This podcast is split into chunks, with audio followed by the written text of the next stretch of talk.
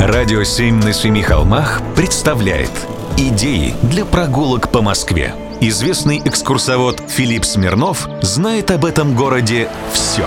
Прогулки со Смирновым. Здравствуйте. Расскажу вам историю про одно московское сооружение. Раньше в нем бывали едва ли не все жители страны, теперь же только отдельные энтузиасты. Построили это сооружение великие архитекторы, и многие находили это особой честью. Например, с этим сооружением связаны фамилии Щусев и Мельников, столпов советской архитектуры.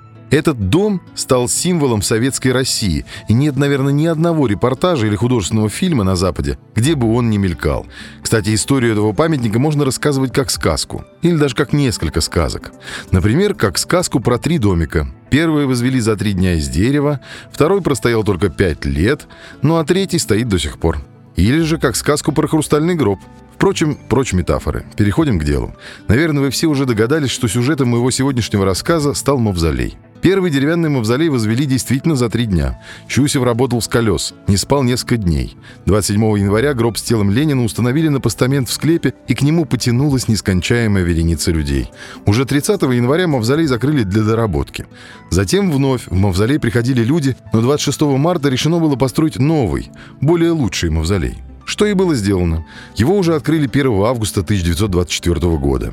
Это был по форме похожий на предыдущий мавзолей, но покрашенный в оливковый цвет. Внутри размещался хрустальный саркофаг, который спроектировал гений русского авангарда Константин Мельников.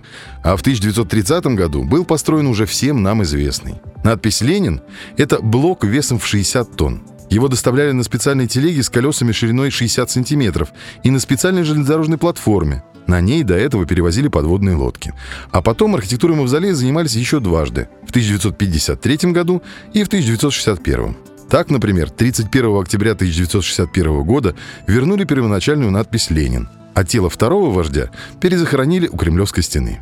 Я уж не знаю, специально ли выбрали дату.